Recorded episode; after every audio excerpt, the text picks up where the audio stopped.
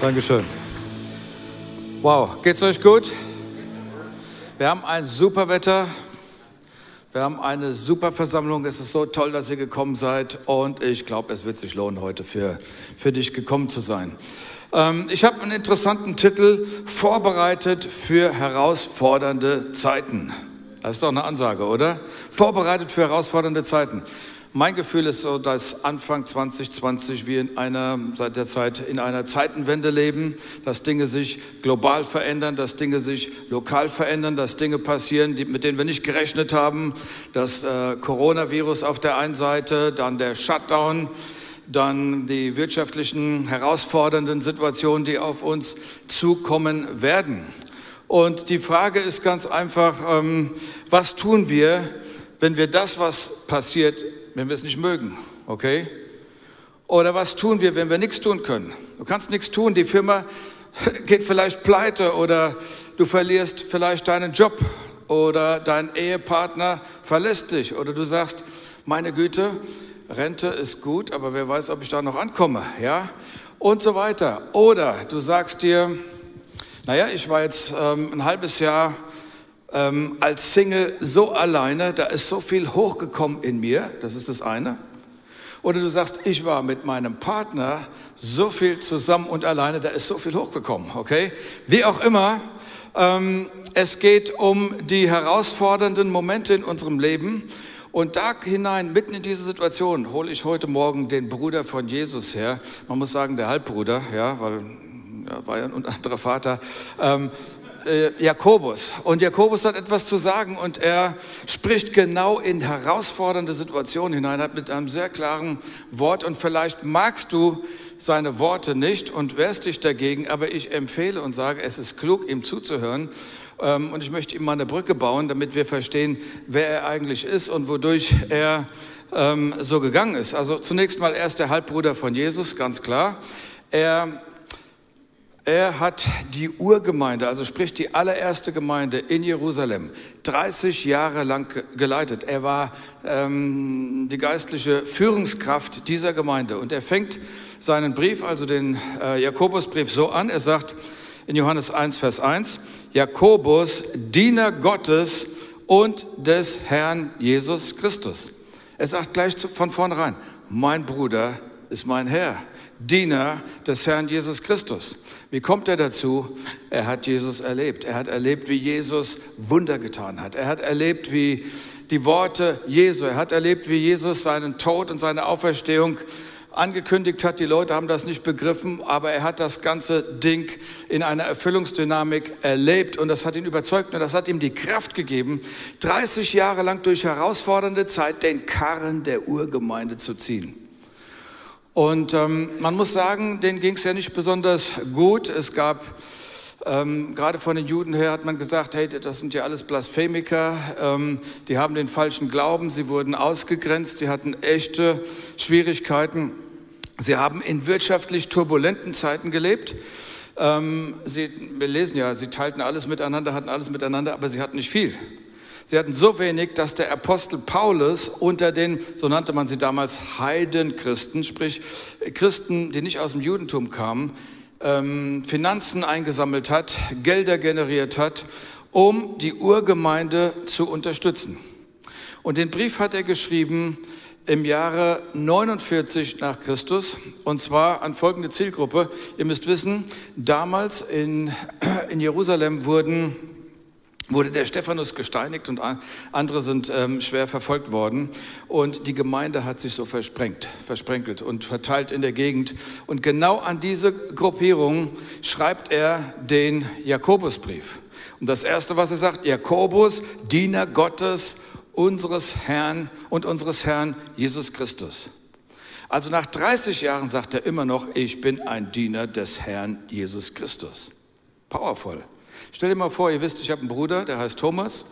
Ich wäre nicht mehr da und der Thomas würde dann nach einigen Jahren sagen, hey, ähm, hier Thomas Hermann, Diener unseres Herrn Andreas Hermann, ja? Würde nicht passieren und ich kann dir auch genau sagen, warum. Weil ich nicht gekreuzigt wurde und auferstanden bin, weil ich nicht die Auferstehung und das Leben bin, das ist ganz klar. Deswegen wird er nie so reden. aber wir hören jetzt, was er sagt. Wir schauen uns den zweiten Vers an und dann sagt er Folgendes. Seht es als einen ganz besonderen Grund zur Freude an, meine Geschwister, das sind wir, okay, wenn ihr Prüfungen verschiedenster Art durchmachen müsst. Bom, erstmal ein Punkt an der Stelle, ja. Äh, seht es als Freude an, wenn ihr Prüfung. Das heißt, wenn Dinge passieren, die du nicht wegbeten kannst, wenn Dinge passieren, die du nicht wegglauben kannst, wenn Dinge geschehen, die du nicht wegproklamieren kannst, wenn Dinge sich vor dir auftürmen und zu einem riesigen Hindernis, was du nicht überwinden kannst. Und manchmal kommt es ganz leise angekrochen und manchmal mit Pauken und Trompeten und dann kommen diese, diese herausfordernden Situationen, die dich auf dem falschen Fuß erwischen und du kriegst einen Bericht, einen Bericht vielleicht von, ähm, von deinem Arzt und der Bericht ist nicht gut. Oder du kriegst einen Bericht vom Finanzamt. Oder du kriegst einen Bericht von deinem Kind. Da passiert irgendetwas Dramatisches. Oder von deinem Arbeitgeber. Du kriegst einen Bericht und mit Folgen. Und jetzt sagt er, sollst du dich unbedingt freuen. Hey, ganz ehrlich, wenn ich solche Berichte kriege, wenn ich so etwas kriege, das erzeugt keine Freude, das erzeugt keine innere Sicherheit, das erzeugt keine Innenstabilität. Ähm, Versuchungen und solche Ereignisse sind nichts, was ähm, für innere Ruhe sorgt. Aber er sagt, ich möchte, dass ihr euch dafür entscheidet. Treff eine Entscheidung, dich zu freuen. Und ich will dir auch genau erklären, was ich damit meine. Wollt ihr es wissen? Schauen wir uns die nächsten Verse an. Vers Jakobus 1, Vers 3 und 4. Ihr wisst doch, wenn euer Glaube erprobt wird und sich bewährt, bringt er Standhaftigkeit hervor. Hey, was wir brauchen, also was ich brauche, ist Standhaftigkeit. Ich weiß nicht, wie es dir geht. Ja, der Glaube bringt Standhaftigkeit hervor. Und, ähm, und durch die Standhaftigkeit soll das Gute, das in eurem Leben begonnen hat, zur Vollendung kommen. Er sagt, der Test ist ein Glaubenstest. Er sagt, dieser Test ist ein Test, sagen wir mal, deiner Authentizität. Er testet die, die Echtheit deines Glaubens. Und wenn wir durch den Test gegangen sind, wissen wir, wie unser Glaube aussieht. Stimmt's? Wenn der Druck zunimmt, kommt das immer aus uns raus, was in uns drin ist. Das ist wie mit der Zahnpastatube heute Morgen. Wenn du dir die Zähne geputzt hast und Druck ausgeübt hast, das, was innen drin war, kam raus. Und so ist es auch in der, in der Situation des Drucks. Und er sagt, dieser Test ähm, zeigt etwas über die Qualität deines Glaubens. Aber hier kommt der Grund zur Freude. Freude entsteht, wenn du dich innerlich in Gott gesichert weißt und dein Glaube ein Fundament hat. Ein Fundament bildet, auf dem du stehst. Und dann kannst du dich sogar freuen. Das ist ja das Außergewöhnliche. In der Krise gehen wir einen Schritt zurück von dem Problem, weil je weiter ich weg zum Beispiel von diesem Problem da gehe, umso kleiner wird. Und dann richte ich mich aus auf Gott und sage, Gott, du bist mein Gott, oh Gott, du bist allmächtig. Du bist da, du lebst, du handelst, du greifst ein. Ich habe dich so oft erlebt. Im Angesicht meiner Feinde deckst du mir den Tisch. Du bist bei mir bis zu meinem letzten Schnaufer. Du bist da. Und, und plötzlich merkst du, boah, da kommt etwas in dir hoch. Und das nennen wir Glauben. Und diese innere Glaubenssicherheit erzeugt eine Freude. Das ist, was er hier so erklärt. Ja? Und ähm, übrigens, wir suchen uns den Test nicht aus im Leben, der Test sucht dich aus. Ist so, ja. Okay, von deinen Schulprüfungen mal abgesehen, aber auch da wurdest du hineinmanövriert, ja, äh, die Schule zu besuchen. Aber du suchst dir nicht deinen Test aus, du suchst dir nicht den Corona-Test aus, der sucht dich aus. Ja? Und was der Jakobus sagt ist, komm mal kurz nach oben, was der Jakobus sagt, äh, verstehst du, Muskeln müssen aufgebaut werden. Komm her. Äh, entblöß mal so ein bisschen deinen, deinen Arm. Ich sage euch mal was, Glaubensmuskeln, mach mal hier so, zeig mal hier so richtig schön in die Kamera.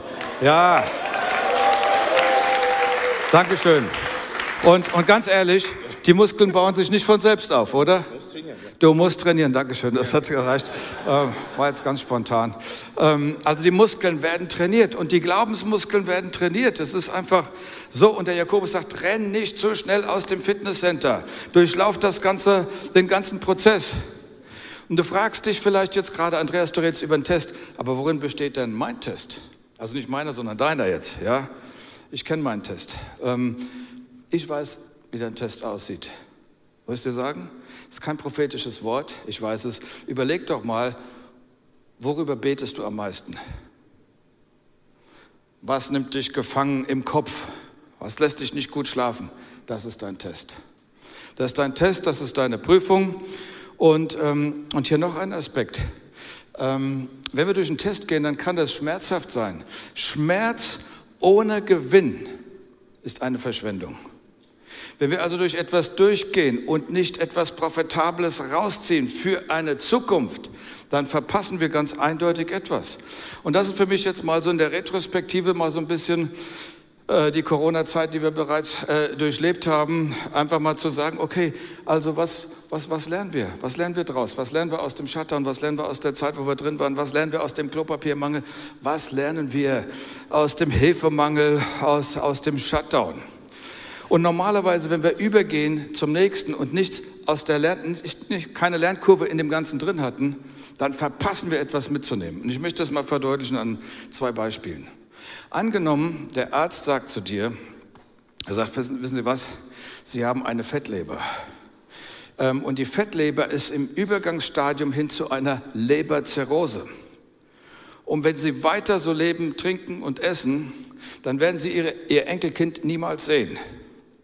Und du bist schockiert und dann fängst du an, deine Diät zu verändern, du trinkst nichts mehr und im Lauf von zwei, drei Monaten siehst du richtig blendend und kerngesund wieder aus und alle sagen, Mann, siehst du gut aus und du freust dich. Aber wie ist das bei Menschen normalerweise? Dann ist eine Stabilität da, ich fühle mich sicher und plötzlich greift das alte Muster wieder nach mir.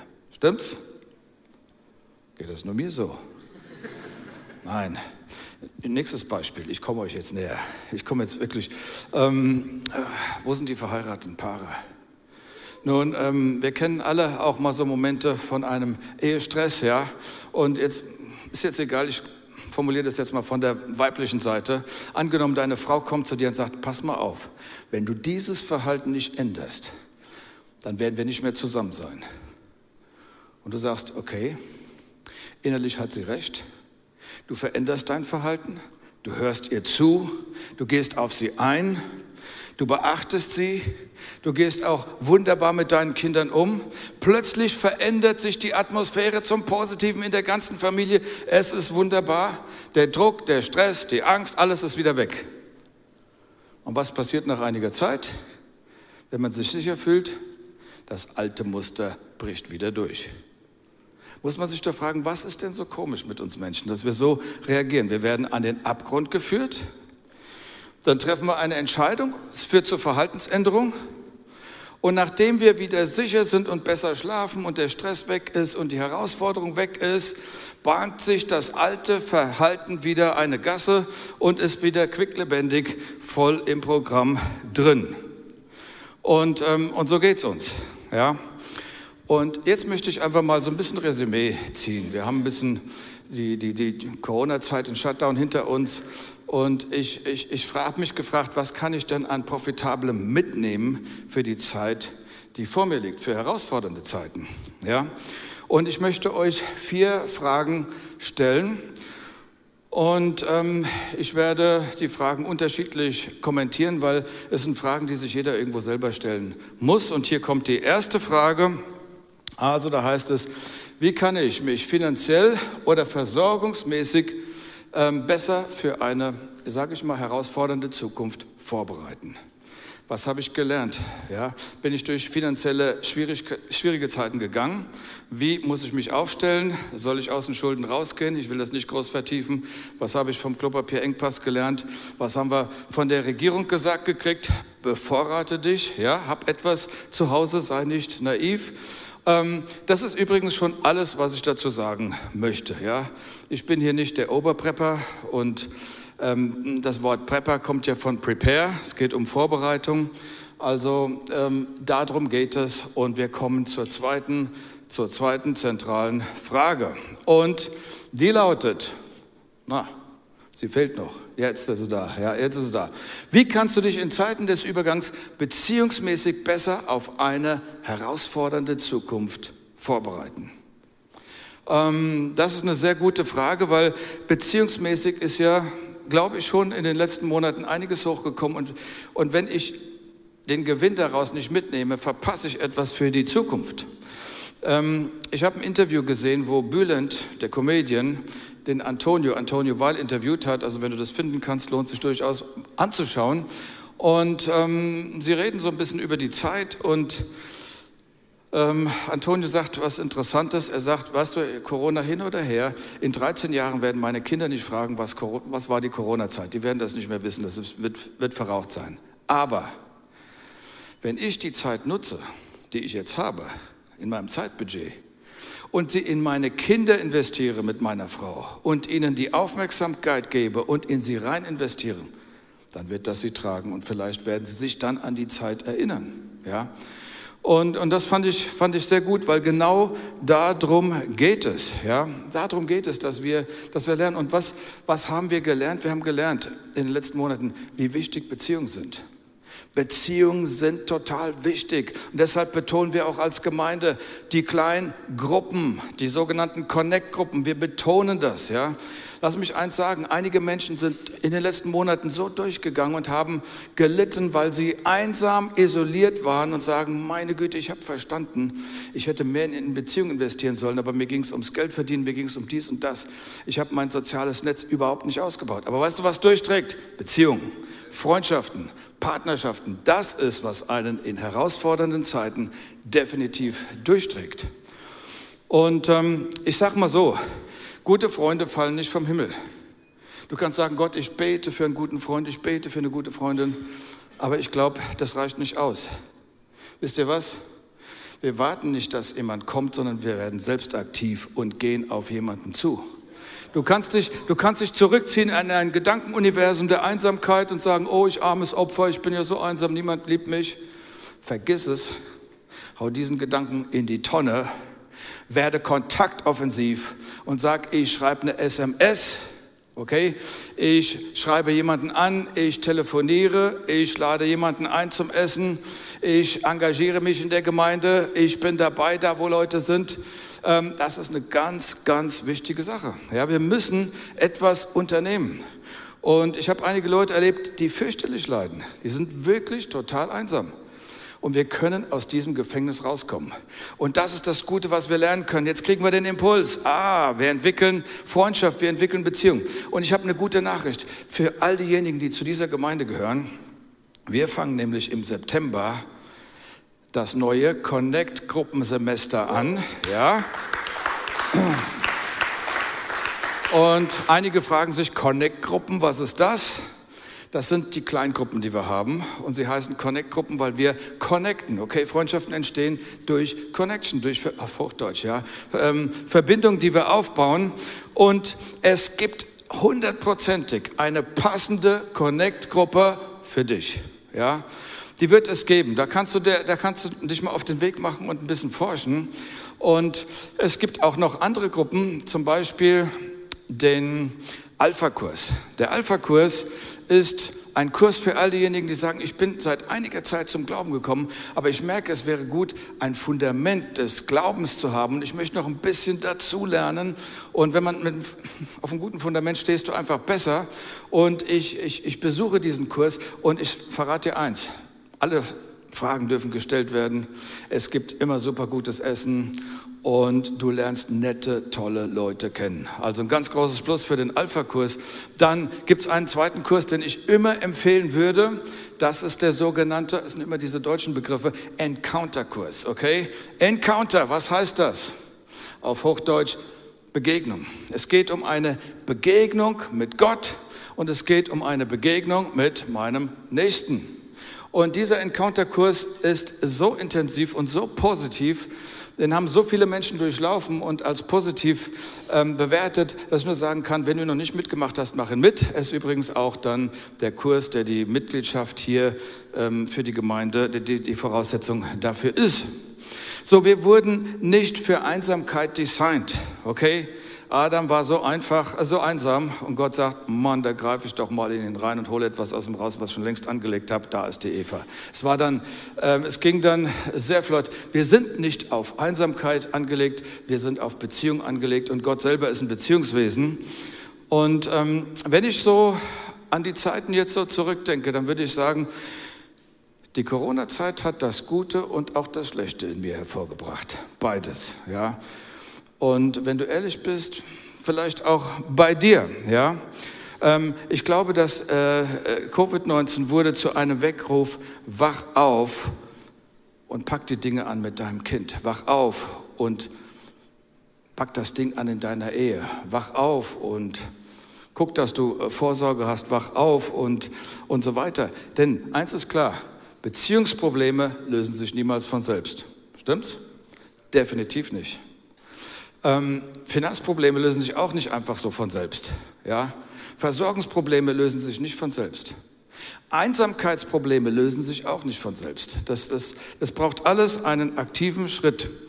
Und ich sage mal so, die Covid-Krise könnte der Faktor sein, wenn du es positiv nimmst, der vielleicht sogar deine Ehe rettet der deine Beziehung rettet, die Beziehung zu deinem Kind, zu deiner Familie optimiert. Lass uns die Chancen nutzen, die sich auf unserem Weg ergeben und das Positive draus machen. Und jetzt, jetzt komme ich zur dritten Frage. Seid ihr noch dabei? Dritte Frage auch sehr interessant. Lass uns sie lesen. Wie kannst du dich innerlich in Zeiten des Übergangs auf die Zukunft vorbereiten? Ja, das ist nicht spezifisch genug formuliert. Was ich meinte war, wie gehst du um mit den Fragen, äh, die sich türmen? Vielleicht ist deine Welt, du sagst, die Ereignisse, die heute passieren, die sind für mich herausfordernd.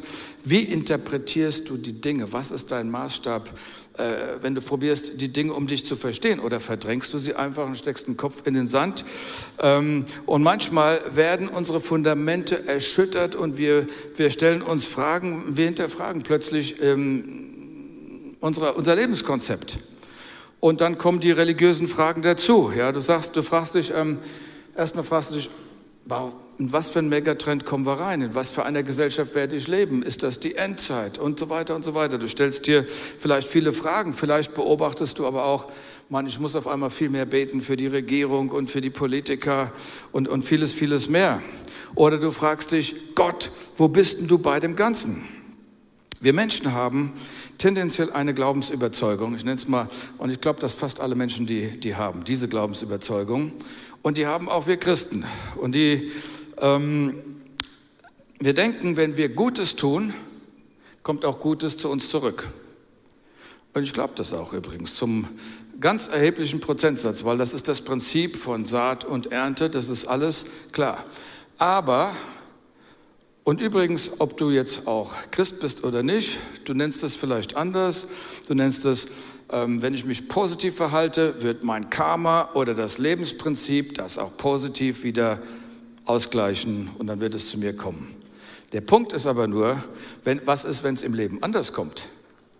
Wenn es anders kommt und dann etwas zerplatzt wie eine Seifenblase und ich sage, ich habe mich in einen Gedanken da irgendwo eingelullt, ja, um mich wohlzufühlen, dann kommt unser Freund Jakobus aufs, aufs Trapez und er sagt, übrigens, ihr werdet, ihr werdet Prüfung haben im Leben, betrachtet es als Prüfung und, ähm, und dann werden Fragen aufkommen. Und wenn du zum Beispiel, wenn Fragen in dir aufbrechen, du sagst, ich bin gar keine religiöse Person, aber es brechen Fragen in dir auf nach Gott, dann will ich dich ermutigen, Gott zu suchen dann suche Gott von ganzem Herzen und er wird sich finden lassen. Gott ist keine Institution, Gott ist eine Person. Und wenn du Christ bist und es brechen Fragen in dir auf, dann geh diesen Fragen nach, steck den Kopf nicht in den Sand, setz dich mit den Dingen auseinander und ähm, geh den Fragen einfach nach. Und wenn du merkst, Mann, es ist anders gekommen, wie ich es erwartet habe, ich bin Christ, ich habe mich richtig und gut verhalten, aber da passiert dies und das in meinem Leben, dann verstehe, dein Glaube wird getestet und dein Glaube kriegt eine neue Facette dazu. Schau, wenn ich mir Jesus anschaue, war es doch so. Die Bibel sagt, ähm, er verließ sein Eigentum, kam hier runter auf die Erde, doch die Seinen nahmen ihn nicht auf. Er tat Gutes, aber er hat nicht Gutes geerntet. Man schlug ihn ans Kreuz. Ja, war genau das, das krasse Gegenteil. Und, ähm, aber er hat den Weg frei gemacht für Menschen durch das, was er am Kreuz getan hat, dass der Mensch heute die Möglichkeit hat, eine Entscheidung für Gott zu treffen, für ihn zu treffen, weil er einen Preis gezahlt hat für das, was den Menschen von Gott trennt. Und so kann der Mensch.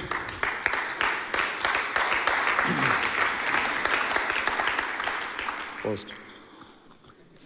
Und so kann der Mensch auf der Basis seines freien Willens eine Entscheidung treffen für Gott und das ist richtig, richtig gut. Ähm, okay, jetzt äh, vierte Frage. Die vierte Frage fehlt noch und das ist eine gute Frage. Da steht sie schon. Wie kann meine Beziehung zu Gott ein besseres tragendes Fundament für herausfordernde Zeiten kriegen? Okay, ist meine Beziehung ein tragendes Fundament? Habe ich eine innere Sicherheit, auch wenn Dinge um mich herum unsicher sind, weil ich mich getragen weiß von Gott? Das ist eine sehr zentrale Frage. Oder habe ich das nicht? Und wenn ich das nicht habe, was muss ich tun, um diese Sicherheit zu kriegen? Und hier kommen wir wieder zu Jakobus. Jakobus, ähm, sinngemäß sagt er, wer seine geistliche Mitte gefunden hat, hat eine Stabilität für herausfordernde Zeiten. Lass mich das an, an, an zwei Beispielen gerade illustrieren. Beispiel 1.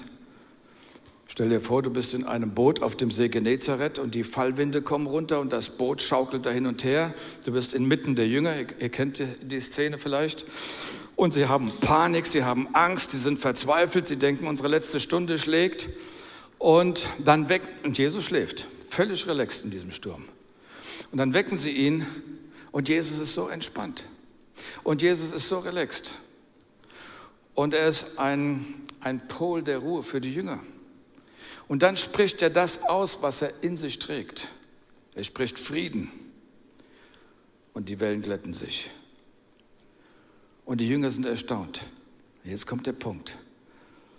Was war sein Geheimnis? Was war sein Geheimnis? Das Geheimnis war, immer wieder seine Verbindung zum Vater. Frühmorgens Verbindung zum Vater, abends Verbindung zum Vater, Verbindung. Er wusste, wenn ich meine Verbindung habe, dann bin ich angeschlossen an meine Ressourcen. Und diese transzendenten, diese unsichtbaren Ressourcen sind powerful, powerful für mein Leben hier.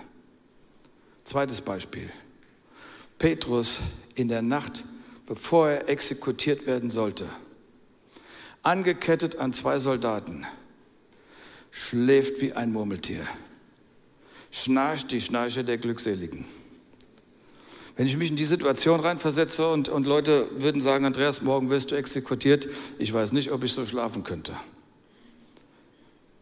Woher hat er die Ruhe gehabt? Woher kam diese innere Entspannung, dieser innere Frieden? Ganz einfach. Er hatte seine geistliche Mitte gefunden und hat sie gelebt. Petrus war ein Beter. Petrus hat gelebt aus der Beziehung, die er zum Vater hatte, die er zu Jesus hatte.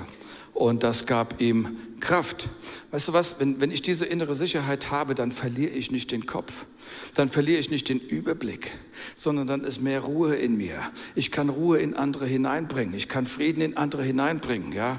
Aber wenn ich das nicht habe, dann verliere ich den Überblick, dann bin ich in Panik, dann laufe ich mit meinem Puls um die Wette, dann treffe ich tendenziell falsche Entscheidungen und vieles, vieles mehr. Ich habe jetzt die Woche im Hebräerbrief gelesen, Hebräer 11, Kapitel des Glaubens. Und da heißt es, da ist so ein interessanter Satz, da heißt es, Gott ist ein Belohner derer, die ihn suchen. Gott belohnt die, die ihn suchen. Wenn ich Gott suche, wird er mich belohnen. Und die Belohnung ist auch diese innere Sicherheit, diese innere Geborgenheit in herausfordernden Zeiten. Und Paulus lehrt, äh, er bringt das sogar auf den Punkt. Er sagt, weißt du, wir, wir fühlen uns ja nicht immer stark. Er sagt, wenn du dich richtig schwach fühlst, wenn ich schwach bin, dann bin ich stark. Weil meine, meine Kraft ist überschaubar, ich bin schwach. Aber ich bin stark, weil ich dieses Fundament habe und Ressourcen habe, die von außerhalb von mir kommen. Ich bin verbunden mit dem Ich bin, der ich bin, mit dem Schöpfer, mit dem Allmächtigen. Das ist meine, meine Adresse, das ist mein, mein Geheimnis. Und Menschen, die ein demütiges Herz haben, die erleben das. Ja? Die Bibel sagt gerade in dem Zusammenhang, den Demütigen gibt Gott Gnade. Einfach mal ganz, Gott hat so oft seine Kraft durch schwache Menschen hindurch fließen lassen und einen Riesenweg gebahnt. Und ich sage euch was, ich bin jetzt auch über 30, 30 Jahre, genauso wie der Jakobus, mit dieser Gemeinde unterwegs. Und ich kann eins sagen, hier sitzen so viele Zeugnisse von Menschen, Berichte, die genau das erlebt haben, was ich hier erzähle. Ja. Gott wird in den Schwachen mächtig. Und dieser Jakobus sagt noch etwas Interessantes. Jakobus 4, Vers 10. Beugt euch vor dem Herrn, dann wird er euch erhöhen. Wow. Anerkenne, dass Gott Gott ist und akzeptiere das. Und er wird dich erhöhen. Das macht mein Gott. Also lass dich ermutigen, suche Gott. Suche Gott und er wird sich als Belohner erweisen. Suche ihn, bau die Freundschaft aus, mach einen Gebetsspaziergang, lies in seinem Wort, ähm, zeig ihm, dass er dir wichtig ist. Das ist wie in jeder Beziehung. Wenn du deinem Partner nicht zeigst, dass er für dich wichtig ist, dann, dann läuft da nicht viel, ja. Aber zeig ihm, dass, dass er dir wichtig ist. Verbring Zeit mit ihm und dann hör ihm zu, wenn er redet. Hab nicht nur Second-Hand-Informationen von jemandem, der hier vorne predigt, ein spiritueller Cracker. Ey, das reicht nicht. Du brauchst, du brauchst es live, ganz persönlich von ihm. Und jetzt komme ich zum Fazit. Schmerz ohne Lernkurve, ohne dass ich etwas mitnehme, ist eine Verschwendung. Wenn ich durch einen schmerzhaften Prozess gehe und ich beute das nicht aus, um etwas mitzunehmen für eine herausfordernde Zukunft, dann habe ich etwas verpasst. Und deswegen in diesem, in diesem Zusammenhang einfach nochmal wiederholend die vier Fragen. Frage 1. Wie kann ich vorsorgemäßig besser für eine herausfordernde Zukunft mich vorbereiten? Okay, haben es besprochen. Punkt 2, zweite Frage. Jetzt geht es um die Beziehung. Wie kannst du in Zeiten des Übergangs beziehungsmäßig dich besser und ich sage auf eine herausfordernde Zukunft vorbereiten? Denn die Beziehungen sind wichtig. Das war ein ganz wichtiger Punkt. Und der dritte Punkt, da ging es einfach darum, wie kannst du dich innerlich in der Auseinandersetzung mit den Dingen, die um dich herum passieren, Orientierung finden, Sicherheit finden, weil das ist ja auch eine Sache, die da ist. Oder verdrängst du es einfach? Das ist einfach mal so eine Reflexionsfrage eingeworfen. Und jetzt kommen wir zur vierten, auch sehr zentralen Frage. Und da ging es um die Beziehung zu Gott. Wie kann meine Beziehung zu Gott ein besseres tragendes Fundament für herausfordernde Zeiten kriegen? Also ich habe euch diese Fragen gegeben und ich sage mal, man kann sich das, man kann sagen, hey Andreas, war interessante Predigt, alles klar, ähm, tschüss, auf Wiedersehen und dann gehst du aus der Tür raus und hast es vergessen. Wie wäre es aber, wenn wir einen Gewinn daraus ziehen und einfach sagen, hey, ich möchte mich an etwas erinnern, was ich hier gehört habe und es vielleicht auch noch in die Praxis umsetzen oder noch etwas in dem Prozess, wo ich drin bin, es mitnehmen, dass ein Gewinn dabei herauskommt kommt. Ja? Ich möchte ein Erinnerungsmonument aufbauen, was mich daran erinnert, bei einem dieser vier Punkte oder bei allen vier Punkten, je nachdem, wie, wie angesprochen du bist, ja, zu sagen, ich brauche etwas, was mich daran erinnert an Versorgung. Oder ich brauche etwas, was mich daran erinnert an das Thema Beziehung. Ich brauche Freunde, ich brauche Connections, ich brauche ein Netzwerk. Ja? Ähm, oder ähm, die nächste Frage oder der nächste Punkt, ich brauche etwas, was mich daran erinnert, etwas bei mir familiär ähm, anzugehen, anzupacken und zu verändern. Oder etwas, was mich erinnert, wie kann meine Beziehung zu meinem Gott zum stärksten tragenden Fundament in meinem Leben werden, was mich durchtragen wird durch alle Höhen und Tiefen. Also, zwei Fragen im Prinzip. Ja, die erste Frage, wie kann ich besser vorbereitet sein? Und zweitens, was hilft mir, mich daran zu erinnern? Amen. Ja, Amen. Das sind wir, wir sind durch. Das ist einfach etwas, was in dir arbeitet, vielleicht, wo du noch drüber nachdenkst. Ähm, wie gesagt, äh, wenn du sagst, da ist ein Themenbereich, das muss ich angehen, das will ich mitnehmen, mach eine Notiz oder hör dir das auf YouTube nochmal an, mach deine Notizen, mach einen Knoten in dein Taschentuch, äh, kreier ein Erinnerungsmonument. Das andere ist, was ich ansprechen möchte, ist, vielleicht bist du in dieser Zeit, durch diese Zeit gehend, sind Dinge in dir geweckt worden und die Frage ist aufgekeimt, eine innere Suche, Mensch, die Sache mit Gott könnte eigentlich sehr interessant werden und sehr wichtig werden. Wenn diese Fragen kommen, dann will ich dich ermutigen, geh den Weg ganz konsequent, mach so wie ich, suche ihn. Und er ist ein Belohner für alle die, die ihn suchen. Und, und du wirst erleben, das ist das Profitabelste, was du haben kannst. Du kannst nichts Größeres haben wie einen Gott als Partner.